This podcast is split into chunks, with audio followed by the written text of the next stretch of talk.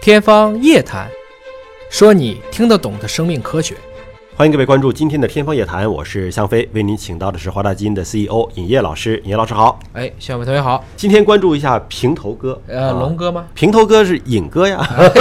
尹哥也是平头 啊，这个剃平头啊，平头这个大家感觉就是社会人儿 啊，社会人对社会人儿挂一个大金链子。啊前两天这个公安部发了一个，就是说认为这个相关性非常高，所以以后不要没事我们挂不能随便挂金链子，是吧？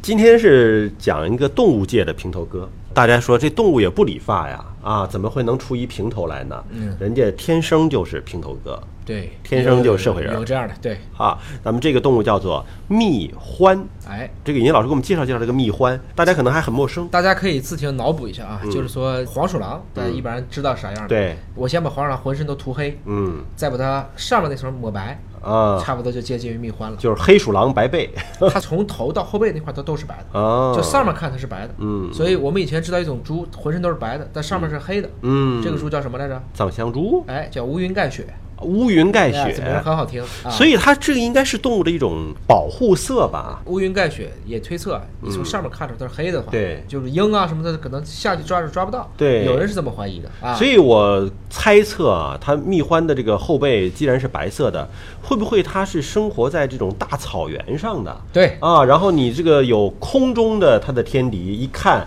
跟这个枯黄的草色颜色一样，分不出来。这个东西分布还比较广，它在非洲和西亚都有，嗯都有而且这个动物呢，在吉尼斯世界当中，它有一个记录，就是说就无所畏惧，无所畏惧就是就跟那龙哥一样，就是啊看谁都找事儿，啊跟谁都干仗，跟谁都干干。仗。对，而且这个龙哥是没干过人家，啊他是基本上没输过，哦，反正你只要打不死我，嗯我就可以一直干仗，它的体型很大吗？不大，只有跟黄鼠狼差不多少。就体型不大，但是跟谁都敢 PK 比如说，他觉得这个狮子不爽，都敢跟狮子干，啊！蜜獾就这么大点儿，就是跟母狮子咬啊上去啊，就大狗和小狗之间谁厉害，并不取决于体型，嗯，关键看谁吠的厉害，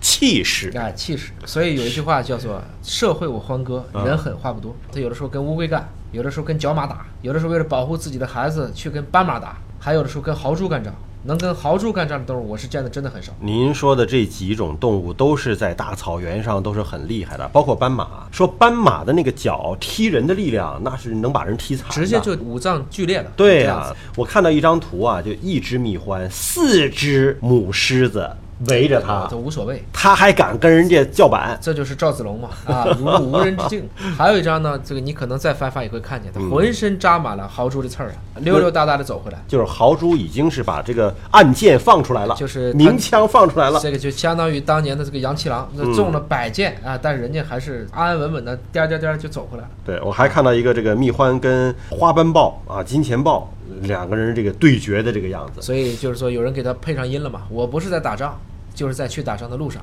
打仗不要告诉我多少人，嗯啊，也不要说谁参加，反正只要告诉我时间地点，我就去。关键啊，蜜獾有什么样的战斗力能够跟这些猛兽们互相去拼搏一下呢？一个是说它的这种我们人一般叫做性格，嗯对这个动物一般叫做神经类型，它的神经类型是属于这种极暴躁型的，嗯它要记仇。就比如说有一个片子叫《上帝也疯狂》，嗯最后那一段儿，那个人都已经崩溃了吧，嗯走在沙漠里，看见这蜜獾，啪踢了一脚，嗯结果这个蜜獾就跟上他了，嗯一走就走好几天呢。嗯，最后两人都中暑，都倒在地上了，人也倒了，蜜獾也不行了，人爬起来，蜜獾也跟着爬起来，把你弄死为止。就是一个倔强的性格。 哎，曾经还有人记录过，就是在一个动物园里面，蜜獾跟狮子干仗，嗯后来呢分开了，结果他自己打了一条地道去找狮子干仗，又倔，就这个东西是很厉害的啊！有人把蜜獾曾经想给它圈养起来，发现养不了，它总有办法逃出去，嗯包括它会使用工具，自己想办法去搬一个桶。嗯或者搬一个笤帚，顺着这个叭叭叭叭就爬到那个上面的栏杆儿就跳上去。所以就属于天生不羁，爱自由，哎，路见不平一声吼。对，但是蜜獾的绝技还不仅于此，嗯，这是唯一一个目前已知的可以直接吃眼镜王蛇的动物。眼镜王蛇，对，哦眼镜王蛇不就是我们在影片当中看着一立起来，腮的这个位置张开像眼镜一就样是的，在印度教里面都会有这种吹蛇母吹吧笛子，对对对对对，啊，它这个对看起来很大一片，它就可以吃这个。它怎么能够咬得因过为这种是毒蛇？谁都能咬过毒蛇，问题是谁都怕被毒蛇咬，对，你也能咬得过毒蛇，它不怕毒蛇咬，它也怕，但是它咬完之后它只能麻醉，嗯，就毒蛇弄不死它，就是哦，互相伤害的结果是蛇死了，它醉了，就毒蛇的毒液对人来讲可能是致命的，但是对非于常快啊，嗯蜜獾来讲，毒不死，免疫了，就它是可以免疫的。所以有人说这是一个吃过了万年身亡的这么一个蜜獾，那我们如果说提取这个抗毒蛇的这种抗体，我觉得蜜獾身上应该有很多可以研究的东西。这个其实这个基因呢还没有被测过，就是大家可能未来也许是一个很好的点。嗯，有一个红外视频拍过一段啊，就是他晚上看见一个眼镜蛇，嗯，见面了，江湖我欢哥人狠话不多，二话不讲，咔一口咬上，蛇咬他，他咬蛇，嗯咬了一会儿，蛇死了，他晕 了，两个小时以后他起来啊了，就等于做这个夜宵嘛，啊饿了，哎呀，弄半天，我蛇哒哒哒拖走吃完了，哦，我觉得这，是个挺好的事儿啊。所以就蜜獾不怕蛇毒的原因，到现在呢还是属于这个未解之谜啊，这个还是比不要较清楚的，就是嗯说它里面还是含有很多拮抗类的物质，可以去对抗掉蛇毒当中很多对它致命的一些机制。嗯这个还是有一些研究的，只是说还没有把这些机制更加的去放大。这个蜜獾啊，它的英文名字啊，我们不去考究，说说它的中文名字，它用的是蜂蜜的蜜。对，这么凶猛的，这么一个谁都不忿的这么一个动物啊，为什么叫蜜獾呢？它专门就是跟这些有毒的东西干仗啊。也能够跟这个蜜蜂干仗它是吗？不太喜欢吃蛇，其实啊因为吃蛇毕竟麻烦，还得去咬嗯嗯。它最喜欢吃蜜。哦，我们以喜欢吃蜂前蜜嗯聊过嘛，你像我们好多东西是用这个蜜去命名的嘛，对，蜜蜂、嗯，蜜熊、对，蜜猴、嗯蜜獾，因为蜂蜜来讲是一种高纯度的糖，这个对物种来讲非常重要啊，嗯可以维持它很多很多年的生存。很多人不敢去捅马蜂窝、蜜蜂窝，是对怕被咬、被对蛰。对那蜜獾应该是不怕了，呃，是吧也怕，就蜜獾也有死在蜜蜂窝里的，哦，嗯就是猎犬、鬃须、山上丧，蜜獾也有这么干的。